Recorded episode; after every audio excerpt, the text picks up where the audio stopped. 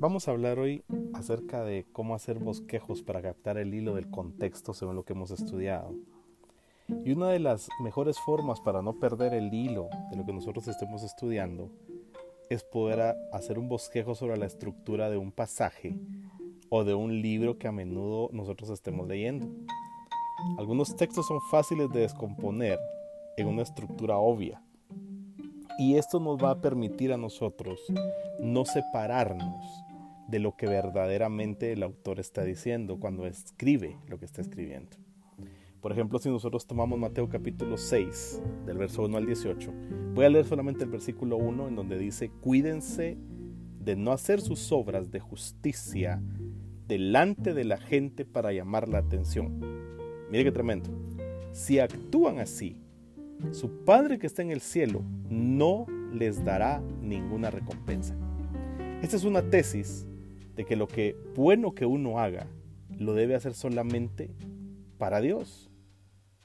Y si uno hace cosas buscando que otros se lo reconozcan, uno va a perder la recompensa que Dios tiene para nosotros. Entonces, si yo tomo esta idea central, si, si lo que yo deseo es compartir a este respecto, yo debiese hacer una división de los textos de, de Mateo 6 del 1 al 18. Entonces empieza a tomar un poco más de sentido aquello que yo quiero trasladar. Por ejemplo, puedo tomar Mateo 6 del verso 2 al 4, que habla específicamente de dar las limonas en secreto. Ese sería mi punto 1 del bosquejo. Si yo tomo de los versos 5 al 15, habla acerca de las instrucciones de orar en lo secreto. Entonces yo puedo tomar una subdivisión de Mateo 6 del 5 al 15 tomando del versículo 5 al 8, entendiendo que ahí están las instrucciones para la oración. Del verso 9 al 13 de Mateo 6, yo encuentro un modelo de oración. Del verso 14 al 15, yo encuentro acerca de los detalles acerca del perdón. Y el ayuno en lo secreto, yo lo encuentro del verso 16 al 18. Esto me da a mí una luz de la manera en la que yo quiero compartir o que yo quiero dar a entender lo que la Biblia nos está enseñando.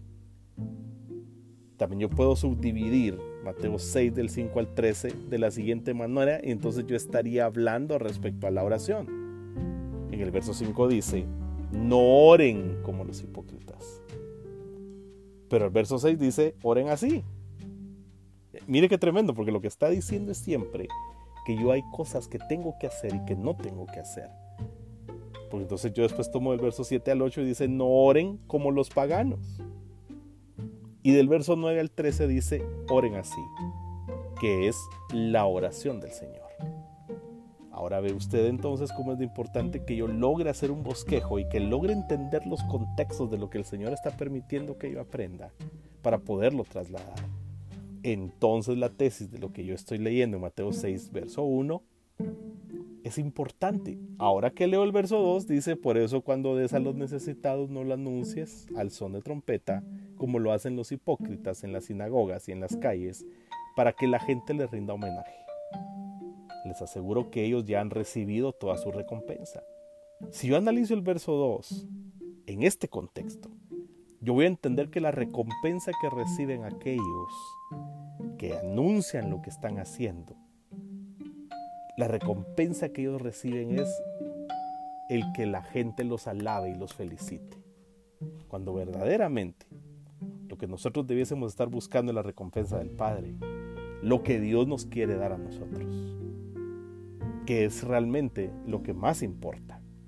Por eso el verso 1 termina diciendo, si actúan así, es decir, ganando la atención de la gente, su Padre que está en el cielo no les dará ninguna recompensa. ¿Por qué? El verso 2 lo dice porque la recompensa vendrá de la gente que nos celebre lo bueno que nosotros hayamos hecho. Que el Señor les bendiga. Vamos a seguir compartiendo un poco en el siguiente episodio. Recuerda que puedes enviarme tus dudas, comentarios, aportaciones al correo electrónico adorarle.outlook.com. Adorarle.outlook.com. Hasta el próximo episodio.